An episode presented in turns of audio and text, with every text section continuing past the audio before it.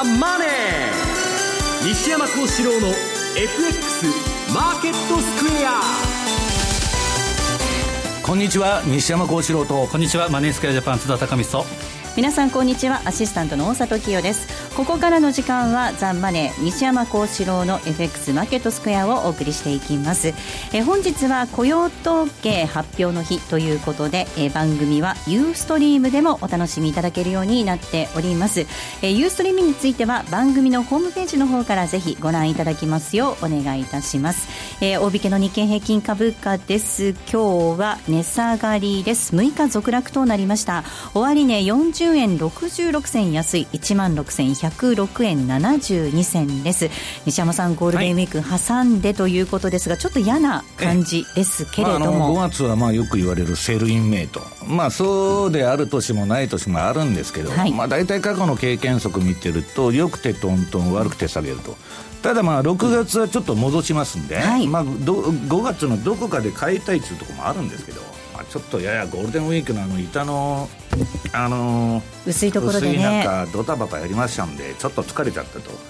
で明日土日あ明日からまた2日間入るんで、まあ、あと雇用統計ありますんでねまあ、模様眺めというところだと思うんですけど、まあ、以前からあのお休みの間結構為替も動くようなんていう話もしてましたけれども、はい、西山さんもね、はい、結構今回も動きましたよね。もう大体ゴールデンウィークだとか年末だとか ろくなことがないんで、はい、まあ、日本の休み中はあんまりいいことがないということですね、えー、そのドル円なんですがこの時間は107円の1620あたりでの動きとなっています。津田さん、本当に一気に円高が進むところもありました。そうですね。これはまあ一番は先週の日銀の会合でゼロ回答ということと、はい、あとはまあ一つの材料としては為替報告書で監視対象に入ったということ、えー。まあ、それがなくたって何もできないんですけど一応105円の55ですからこれ2014年の10月以来の安値をつけて今107円台まで戻しているというような感じではあるんですけどちょっとまあチャートの形等といってもやっぱり緩やかなまだ下落トレンドは勝ってないという感じですね。はいえー、マーケットについてはこの後も西山さんと津田さんにたっぷりと解説をしていただきます、えー、そして本日はユーストリームの日ということで特別プレゼントご用意いたしております、えー、番組特製のクオカード500円分を5名の方にプレゼントです、えー、プレゼントのご応募にはキーワードが必要になってきます。ユーストリームの画面に、えー、表示されるもしくは番組のエンディングで西山さんが発表してくれますキーワードを添えていただいて、えー、番組のホームページページの方からお申し込みいただきますようお願いいたします、えー、締め切りなんですが5月19日です。5月19日木曜日となっています。たくさんのご応募お待ちしています。また番組ではリスナーの皆さんからのコメント質問もお待ちしています。投資についての質問など随時受け付けていますので、えー、ホームページのコメント欄からお寄せいただきますようお願いいたします。ザ・マネーはリスナーの皆さんの投資を応援していきます。それではこの後午後4時までお付き合いください。この番組はマネースクエアジャパンの提供でお送りします。えそれでは、えまずは、えここで、え今日のマーケット振り返っていきましょう。えまずは大引けの日経平均株価、先ほどもお伝えしましたが、6日続落となりました。終値40円66銭安い、16,106円72銭となりました。トピックス1.64ポイントのマイナスです。1298.32でした。東証一部の売買高概算で21億4094万株、売買代金2兆2385億円でした。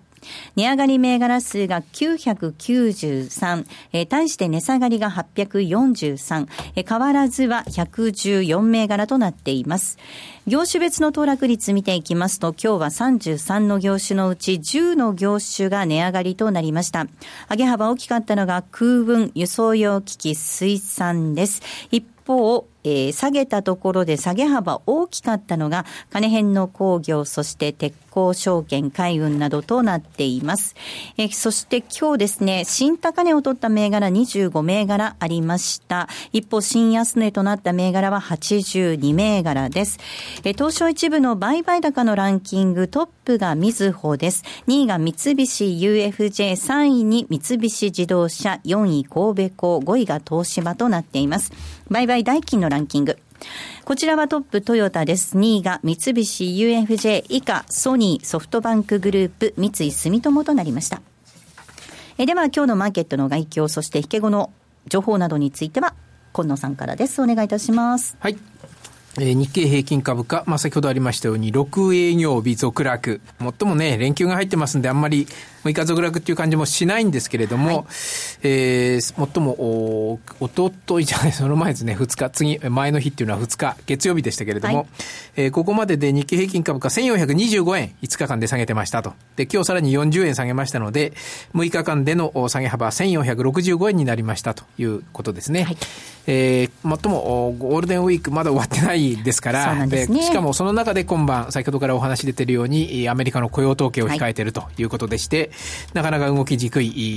日だったという印象ですね。うん、で、為替もじわっと、まあ、2日と比べると多少円安にはなるんですけども、それで自動車株なんかにはね、多少買い戻しも入っておりましたが、ただ、全体としてはやっぱりトレンドとしてやっぱ円高ということが先行きにも警戒感があるということで、えー、全体を押し下げたということが言えますね。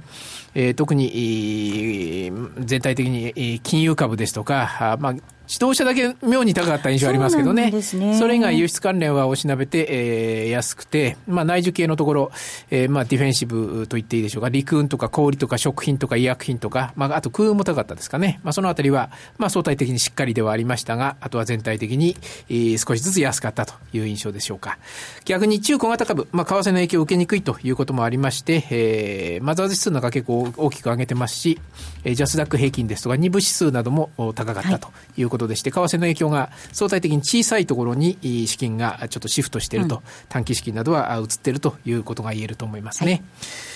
えー、そんな一日でした。で、結果として、そうですね、えー、1週間、1週間つっても今週はだから月曜と今日だけですけど、はい、週間では559円安ということになりますね。はい。6日間では1465円安、8.3%、6日間で下げましたということになりました。はいあとは引け後の開示情報ですけども、まずはね、一つ目は、あ小野薬品、情報修正出してきました。はい4528、まあ、予想されてたかもしれませんけどね、ねはい、投資家の方多くはね。えっ、ー、と、前3月期集計中の売上収益、これが1560億の予想に対して40億上振れて1600億になりましたと。うん、えー、あとは純利益は186億の予想に対して250億ということですから、はい、64億、率にして34%上振れましたという発表ですね。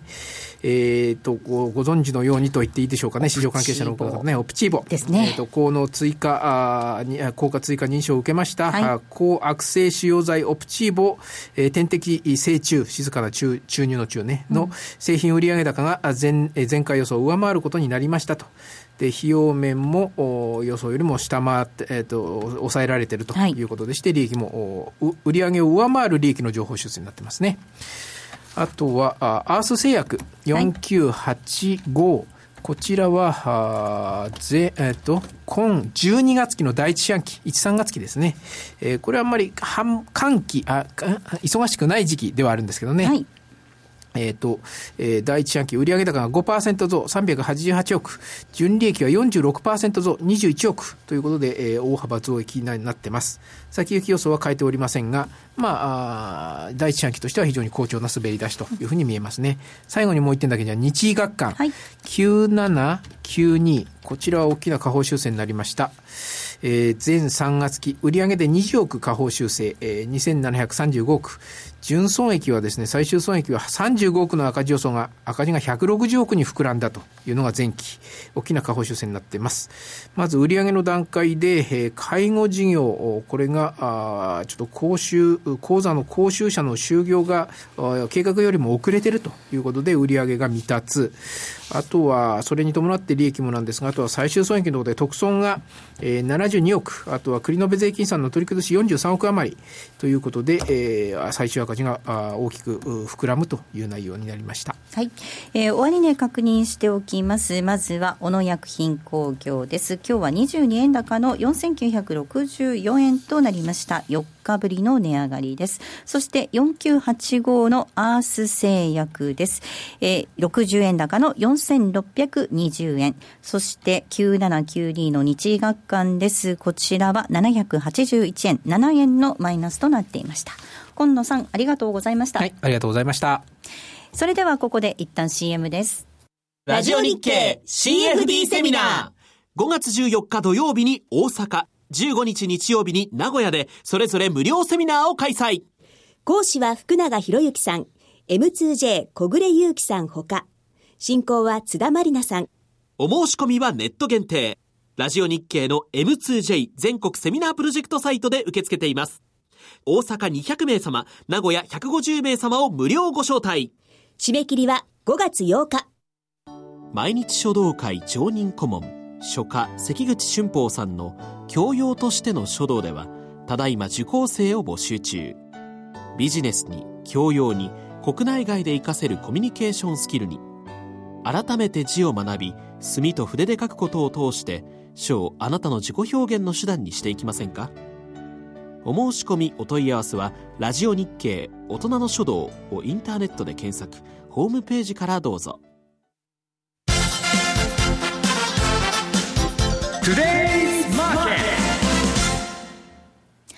トゥデイズマーケットです。まずは主な通貨のレートを確認しておきましょう。えー、ドル円なんですが、この時間107円の1416です。ユーロ円122円の2030です。そしてユーロドルは1.14101 1.141020あたりでの動きとなっています。えでは、えー、マーケットのポイントについて津田さんからです、はい、お願いいたします、えー、えー、今週はゴールデンウィークということで先ほどあった通りゴールデンウィークっていうのは結構相場が荒れるっていうのが あの例年あるんですけど、はい 失礼しました。今年も、まあ、荒れたのかなというところです。で、まあ、ドル円というのはやはり先週28日の日銀会合、これがゼロ回答、あとは為替捜査国の、えー、監視リスト。はいに入ったということで、やはりドル高、えー、すみません、円高株安フローっていうのが加速したと。で、えー、今年はですね、今回105円の55っていうことは、2014年10月の黒田バズーカに行ってこい、戻ったような形ですから、まね、まさにそれを打ち消したという週になりました。で、現状では2011年10月の75円の57、史上最安値と、去年の6月の125円の86、えー、これを結んだ、えー、38.2%フィボナッチ、これが106円の65、えー、このあたりを非常に意識して動くのかなとも思うんですけど、えー、まず目先、えー、それを下回ると105円の20っていうのが2014年10月の安値、これが一つの目処、えー、目安になるのかなと。そうなると、この105円の20を割り込んだ場合っていうのは、えー、特にテクニカルの指標等々とか、えー、目安っていうのがないので、そうなるとフィボナッチの50%押し、100円の7にこのぐらいまでもしかしたら一気にいってしまうということも可能性としてありなのかなというふうに見てます。で、あと、え今はですね、是が非でもこれ以上の円高を、えとにかくそ、え阻止したい。これは政府当局、あとは、えまあ、えー、財務省もそうですけど、えー、日銀もそうです。それと、えー、月後半、これは、えー、G7、の伊勢志摩サミットまで、これ、何もできないだろうというふうに見てる、えー、海外ファンド勢、この辺がまが防戦と攻勢の戦いというふうな形になるのかなというふうに思います。で安倍さんがですねこのゴールデンウィークに、えー、訪をしていると、欧州に影響をしてますけど、はい、これは伊勢,、えー、伊勢志摩サミットの、えー、協調的な財政出動、この地ならしということであるあると思うんですけど、えー、メルケルさん、もしくはキャメロンさんにも言うなれば反応が薄いと。手応えがなかったということですから、はい、これは、えーまあ、あんまり水面下で何が起こってるか分かりませんけど、ちょっと厳しいのかなというふうな印象が、ニュースとしては伝わってきているところですね。で、えー、あとはですね、この連休中の出来事としては、5月3日の RBA の予想外の利下げで5ドルが下げてるということ。はいあとはトルコなんですけど、うん、えー、ダウトール首相が辞任、これは、えーまあ、政権闘争の敗北だと思うんですけど、うん、でそこで首相を辞めて、その首相に、えー、今度はエルドアンの娘婿を入れようとか。いう話が出てるみたいでですね。親族で固める北朝鮮みたいな形で。それで不安視されてトルコリラが売られてるということ。あと大きいのは大統領選挙で、クルーズ氏の、撤退ということで、トランプ、まさに共和党候補、でこうなると、ガンドラックさんなんかがですね、えー、トランプ政権に備えようというふうなことをインタビューで言ってて、えー、まさに強いアメリカの復活、レレーガン路線を再現するんじゃないかと。で、えー、GDP の債務比率が、えー、上がっていくということで、えー、ETF のショートとリートのロング、これを推奨しているという話も出てきました。あとはまあ今晩の雇用統計ではあるんですけど、はい、えー、雇用統計は大きな利上げ判断、えー、政策判断の1ピースになってるなというふうな感じがするので、まずまあ足元で動くというような材料はあると思うんですけど、えー、通常やはり火曜日ぐらいまでにそれが続くようだったらそっちに乗るというのでいいのかなと思いますね。はい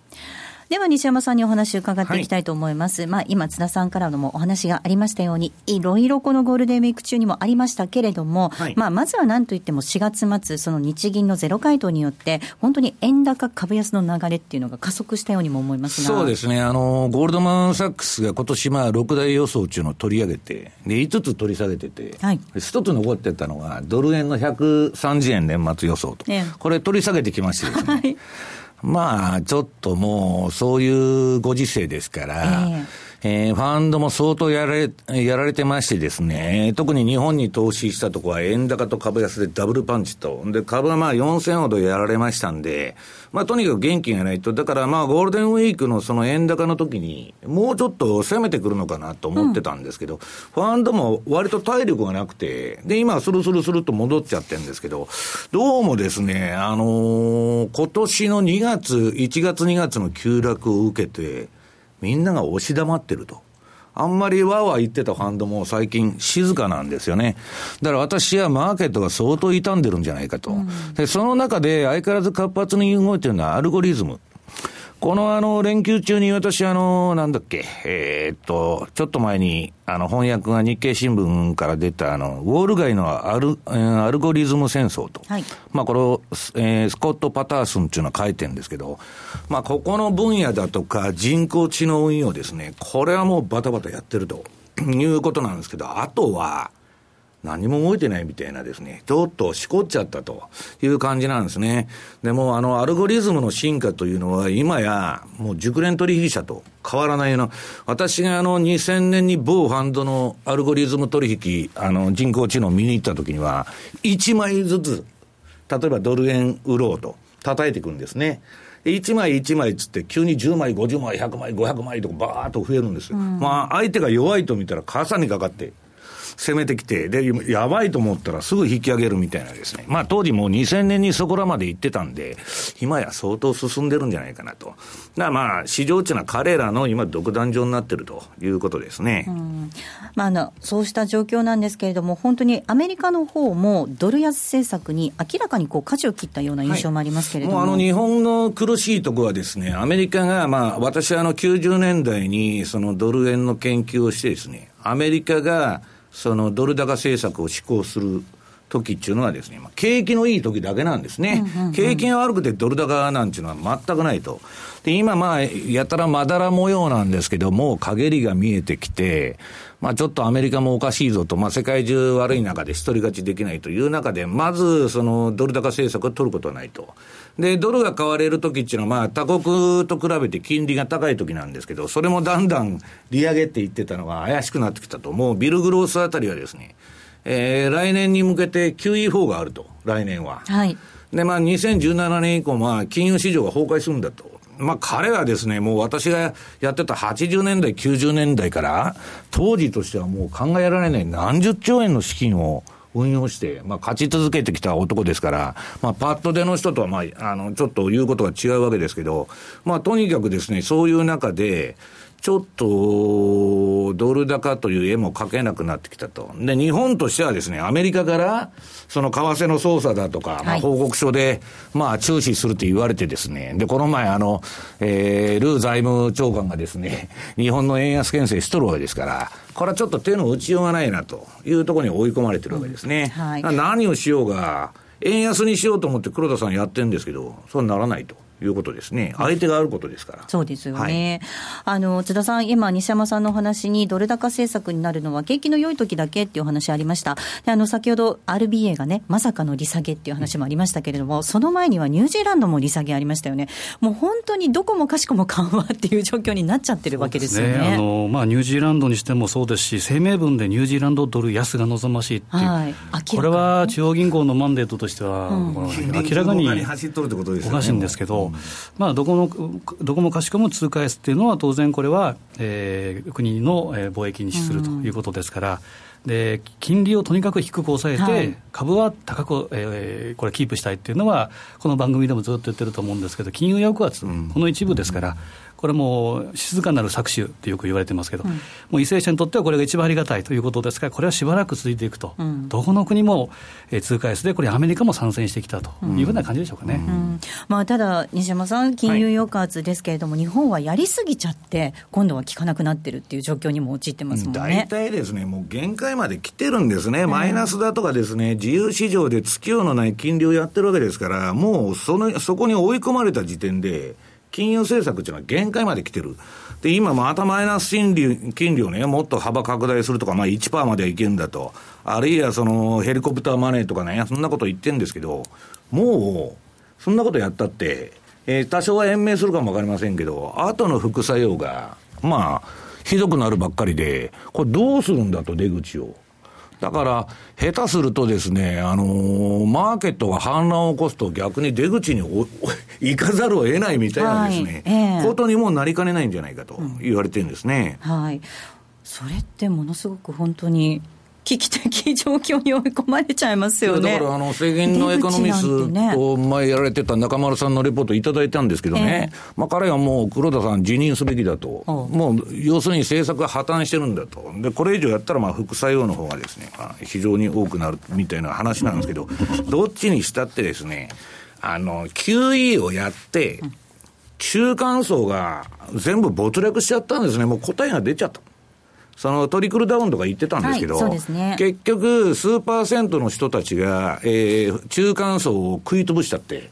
で、貧富の差がむちゃくちゃになってきたと。で、今ね、出てるそのなんだ、えー、パナバ文書だとか、なんだとかは、さすがに資本家もビビっちゃって、ええ、中間層いなくなったら資本主義の危機になっちゃうんで、それを揺り戻そうとする運動なんですね。で、脱税だなんだかんだしとるやと全部あぶり出すと。で、もう一つがマイナス金利の先にあるものっていうのはキャッシュレス社会ですね。はい、全部カードで、えー、所得から何から補足すると。まあそういう管理社会に向かっていってるということなんですね。うん、で、金利がゼロということは、通常経済学的にはですね、何の商売やってもゼロリターンなんです。そういう中で、じゃあ何をするのかっていうのを、ちょっとそろそろ考えないといけないっていうのは、今、ファンド筋の意見なんですね。うん、あのちなみに、えーと、大統領選、クルーズ氏、共和党の指名候補争い、撤退しました、はい、えー、大統領選の年のパターンっていうのを考えつつ、はい、このあたりどうでしょうか、まあ、あの5月はですね、私、レポートにも書いてますように、まあ、過去の、まあ、平均騰落率で見るとですね、非常にまあ、円高株安の場合、まあ、あの、パターンが多いと。まあ、そうでない年もあるんですよ。で、もう一つは、アメリカの大統領選挙年の、まあ、パターン見ますとですね、まあ、1、2月に暴落して、4月まで上昇と。で、5月にもう一回ドスンと下げて、で、6月にまたちょっと戻すっていうのは、まあ、ここ半年、あんまり、あの、先まで言いませんけど、はい、パターンなんですね。ええ、だからまあ、うん、今起きてるのは、まあ、 Sell in May で、えー、これ、まあ、先ほども冒頭に言いましたけど、良くて横ばい、はい、えー、悪くて、えー、ドスンと。で、今日あの、資料持ってきましたんでね、えー、っと、この、米国株の平均保有期間と。これもあの、茶色い棒グラフで出てるんですけど、これを見ますとですね、はいもう長期投資家なんかいないということがはっきりしてるんです、うん、こんな危ない市場に入ってられるかと。要するにもう7年も上がってきた中でですね。で、まあ、さっき言ったアルゴリズムだとか、短期取引とかね、そういう人は元気なんですけど、とにかく早いと。いうことなんですね。で、SP500 の PR はもう全部リストラとかですね、あの、売上あの、PR の方はいくらでもですね、自社株買いしたり、うんぬんで調整が効くんですけど、売上高利益率、これまあマーク・ファーバーが言っとるんですけど、SP500 の。こんな割高なものは買えないと。要するに、いいように利益が出てるように、見かけ上は見えてんだけど、まあ、まあ、粉飾っつったら語弊がありますけど、まあ、PR 何倍ってのはもう信じられないんだと。だから、売上高利益率を見るとですね、あるいはまあシラーの作った指数見ると、こんな割高なもんは買えないというとこまで来てるわけですね。だからそれで、まだ上がると思ったら、アメリカが QE4 なりマイナス金利で何やるのか知りませんけど、それで延命はするんですけど、まあ、だんだんひどくなるだろうと。あの、後の 下げがですね、いう感じになっちゃうわけですね。はい、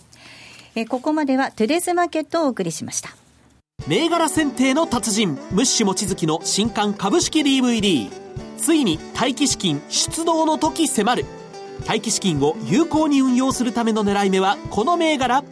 好評発売中。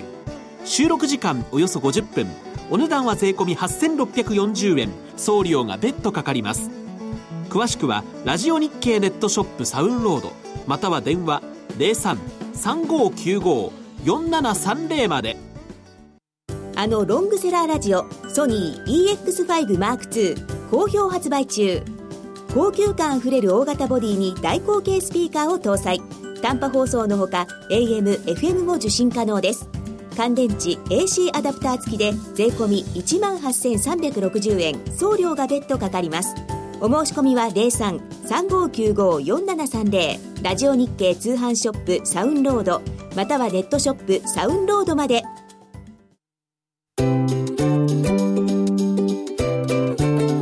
2J トラリピーボックス。トラップリピートトラップリピート。僕の名前はトラリピトラップリピートトラップリピート。それを略してトラリピー。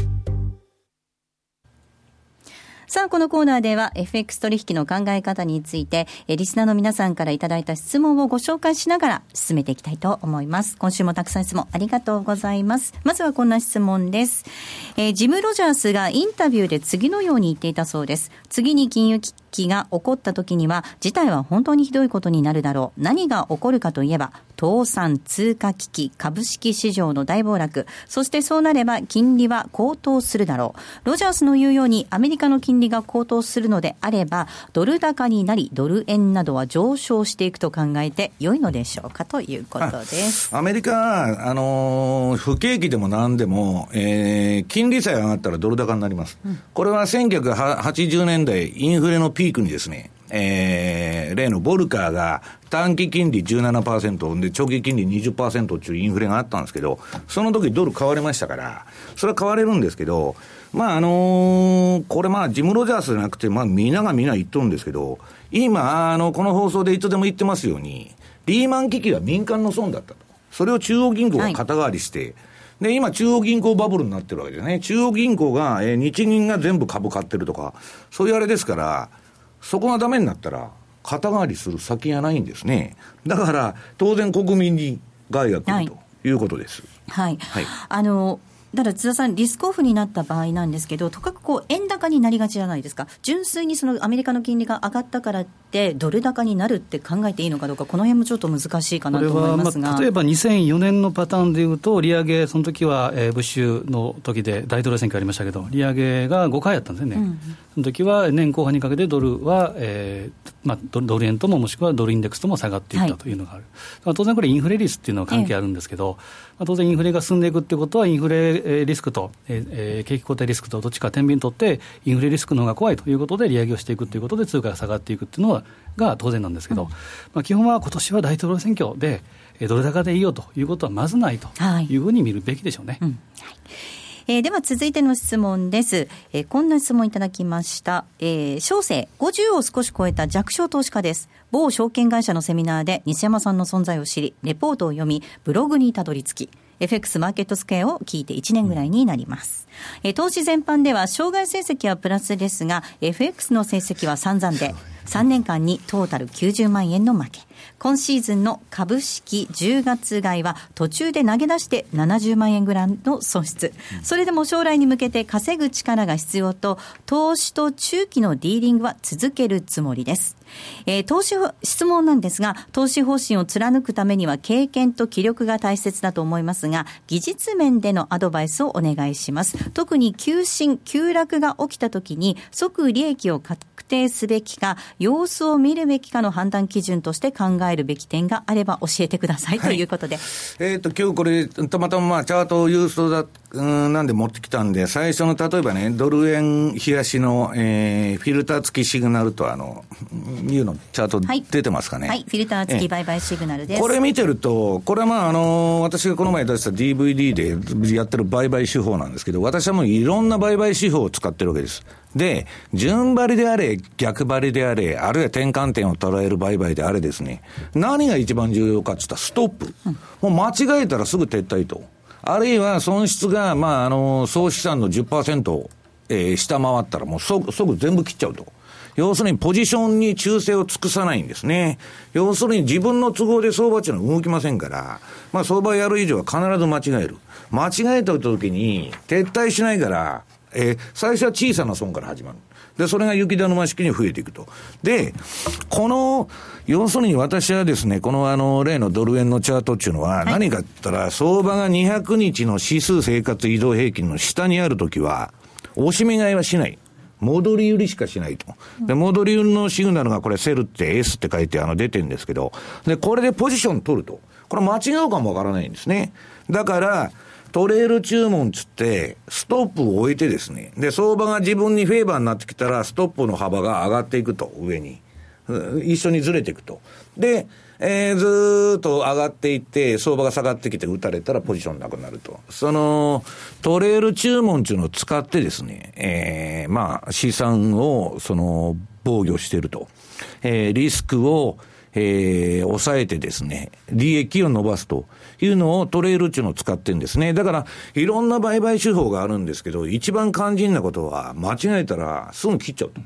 もうポジションに忠誠なんか尽くさないと。いうことなんですね、うん、津田さん、やっぱりリスク管理っていうことになるんでしょうかね。もうよく言うんですけど、なかなか US なんですけど、はい、理路整然と設けて、理路整然と損失を確定すると、はい、で人間の心理、これはもう技術よりもですね、やっぱりこれはメンタルといいますか、はい、ルールですね。そうなんです、ね、ルールをいかに決めるかどうかということで、これも心理的にはプロスペクト理論、損失回避の法則ということで、人間はあの利益には臆病ですけど、損失にはかなり大胆ですから、はい、そういうものだと思って、やっぱり先ほどおっしゃった通り、取れるとストップロス。これを対応していただければなと思いますね。はい。えー、もう一つだけいきたいと思います。逆張り勉強中さんからいただきました。えー、毎週ためになる放送ありがとうございます。3日 ADX の逆張りについて教えてください。ADX が30か70の外でピークアウトした次の足の方向についていくだけということなんですが、次の足は終値を確認してエントリーするのですか？それともその足の途中でエントリーするのでしょうか？またその ADX のポジションでトレール注文する場合、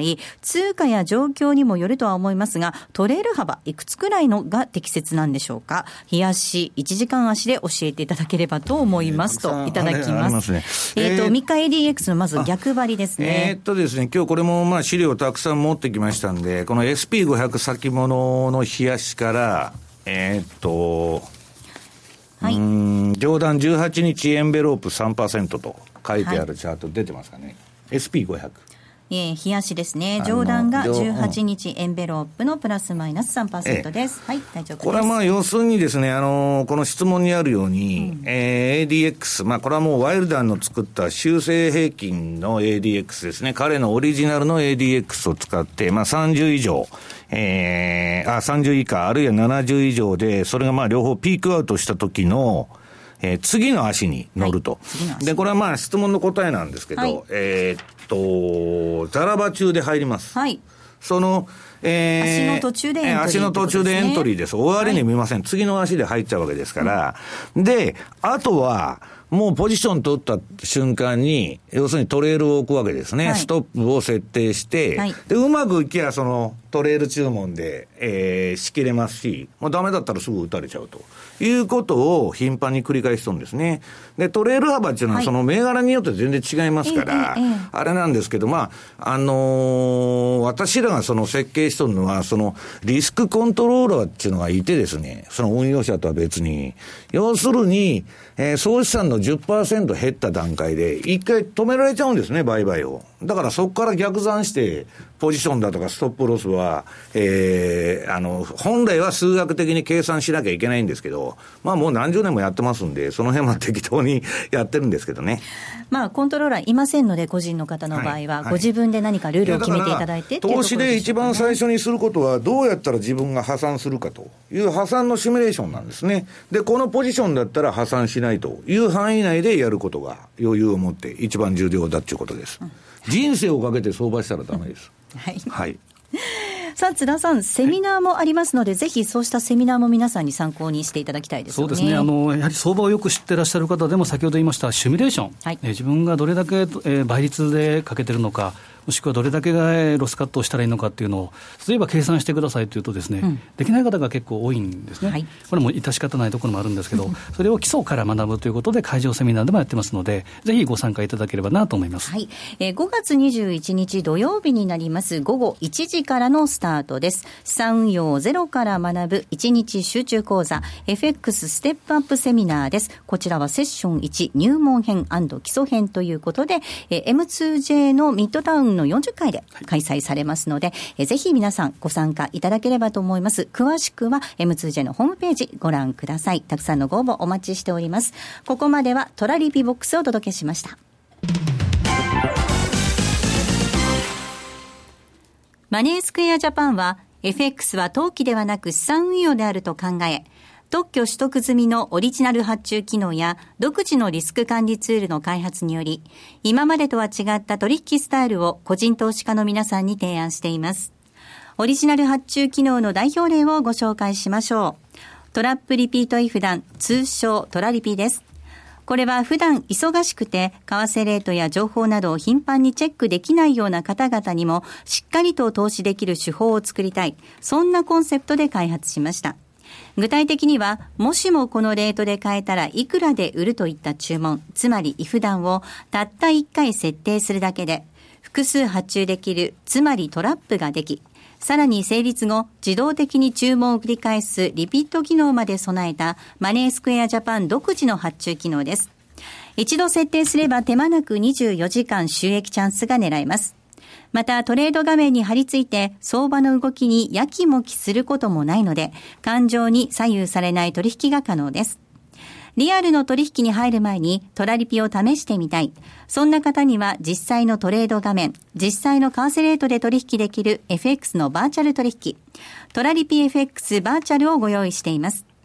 ご登録、ご利用は無料です。詳しくはマネースクエアジャパンのホームページをご覧ください。マネースクエアジャパンが提供する外国為替証拠金取引は、外国為替相場の変動や各国市場金利の変動により損失を被ることがあるほか、その損失は投資金額を上回る恐れがあります。また、トラップリピートイフダンは取引の利益を保証するものではありません。取引説明書をはじめ、契約締結前交付書面などの内容を十分にお読みいただき、ご理解の上お取引ください。なお取引に際しては所定の手数料がかかります。金融商品取引業者関東財務局長金賞第2797号株式会社マネースクエアジャパン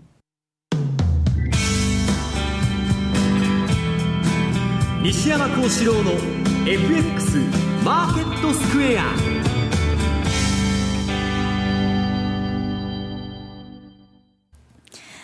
さあ、このコーナーではマーケットの見方について西山さんにいろいろな角度で教えていただきます。今日のテーマ、5月相場の行方ということです。はい。もうあの、相場私よくわからないんで、特に、特にこの5月から11月っていうのは本当に相場わからないんで、はい、ね、まあもうひたすら私は毎日テクニカルで売買をやっとるんですけど、えまずあの、今日資料を持ってきまして、勝てる場面の見分け方と、はい、改めて見ていきましょう。いうのがあっても、もうこれはまあ、冷やしのチャートを表示させてですね、えー、26日のまあ、冷やしなら標準偏差ボラティリティ、あと14日の ADX 表示させてトレンドの強さを見ると。あとは21日ボリンジャーバンドの、えー、通貨だとか、えー、商品は1シグマ、えー、株式インデックスは0.6シグマの外に飛び出た方に乗ると。いう売買をやってるわけですけど、今トレンドが出てる商品が非常に少なくて、はい、えー、まずは、まあ、ニューヨーク原油先物。はい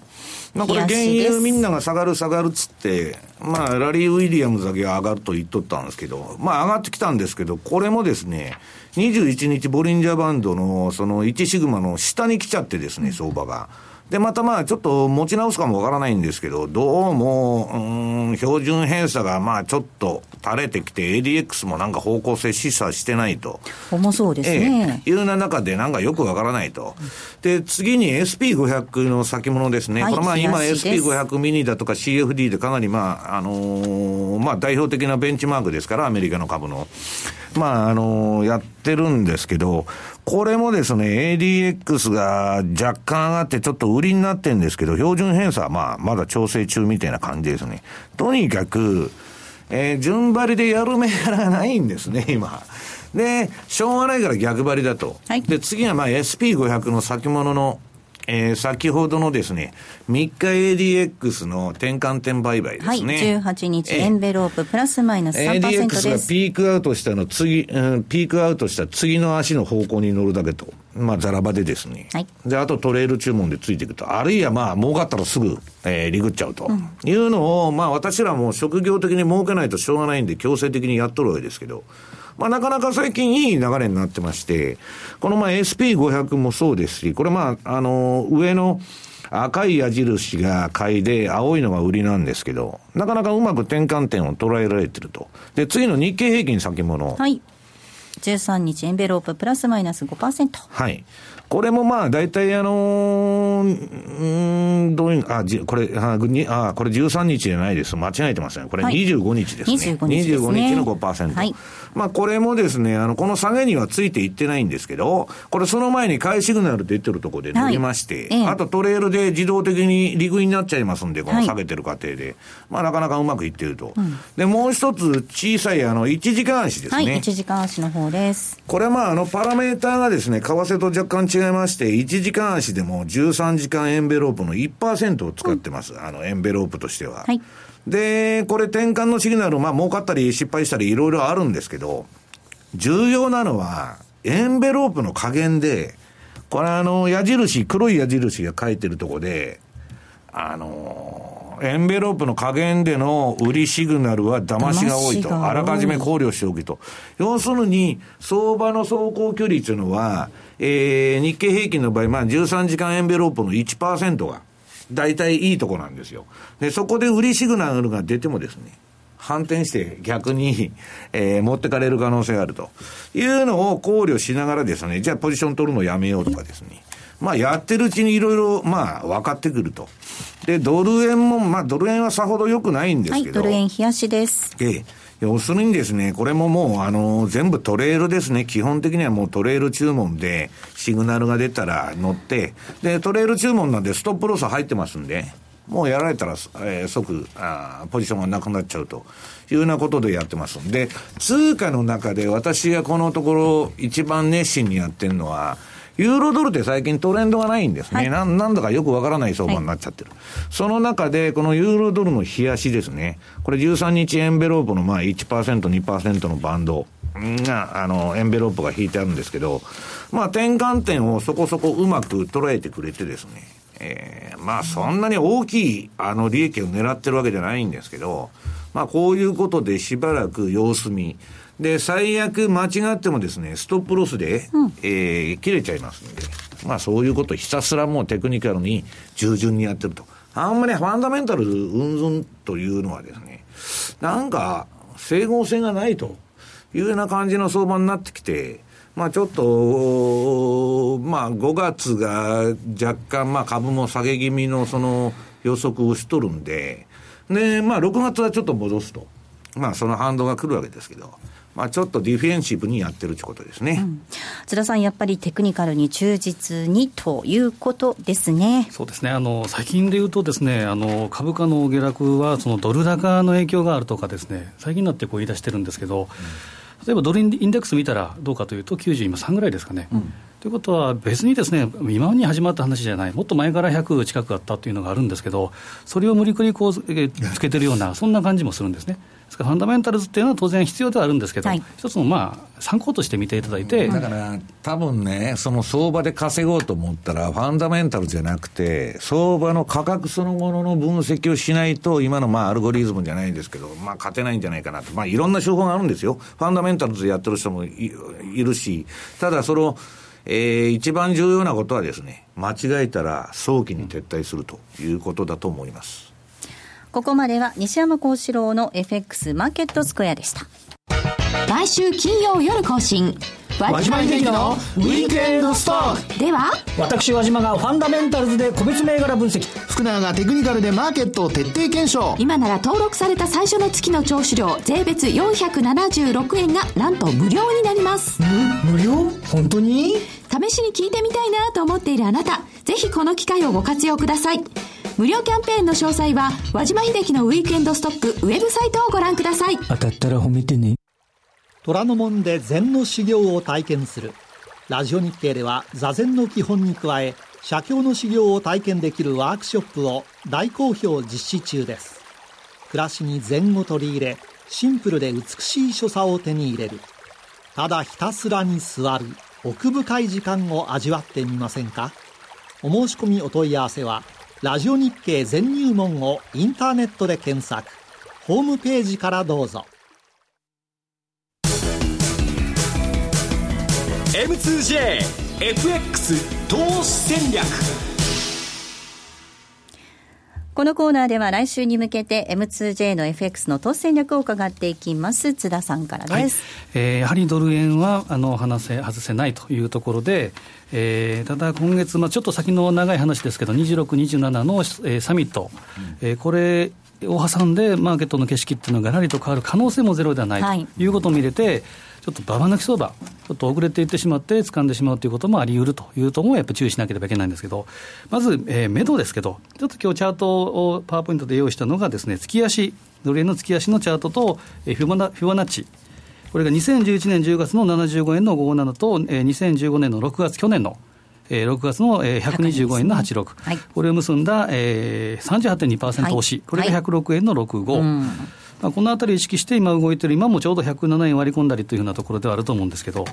でやっぱり次はこれを割り込んでしまったら、2014年10月の105円の20っていうのが見えてくるなと。でこれを割り込んだら、最初に冒頭に申し上げた50%押しの100円の72、うん、このあたりはやはり頭の中に入れておくべきかなと思うんですけど、ただ、ドル円のチャート、週足を見ていくとです、ね、どうかというと、これはもう綺麗な下降バンドウォークの形で、まあ、まさに居心地のいいマイナス1シグマ、マイナス2シグマ、この間でうろちょろしてるので、基本は戻り売りというふうに考えるべきだと思います。あとちょっと時期的に注意したいのが、はい、6年前なんですけど、はい、2010年の5月にフラッシュクラッシュがありました、ね、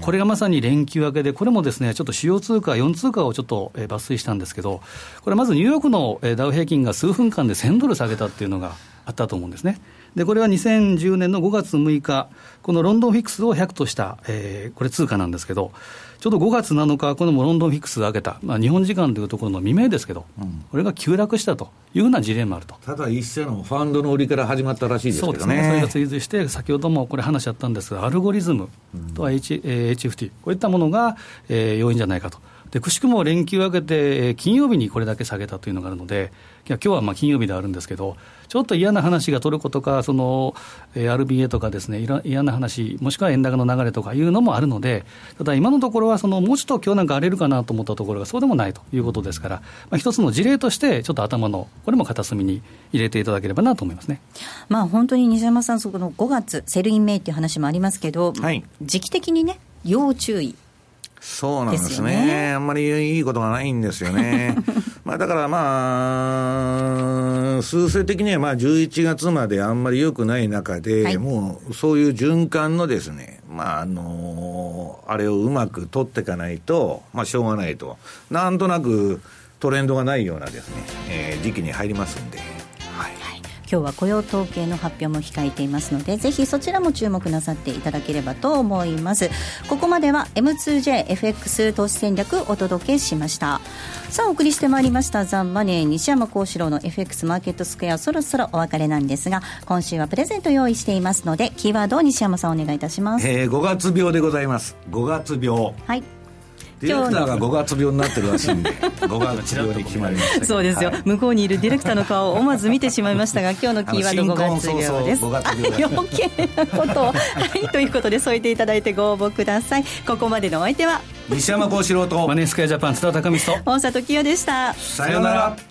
この番組はマネースクエアジャパンの提供でお送りしました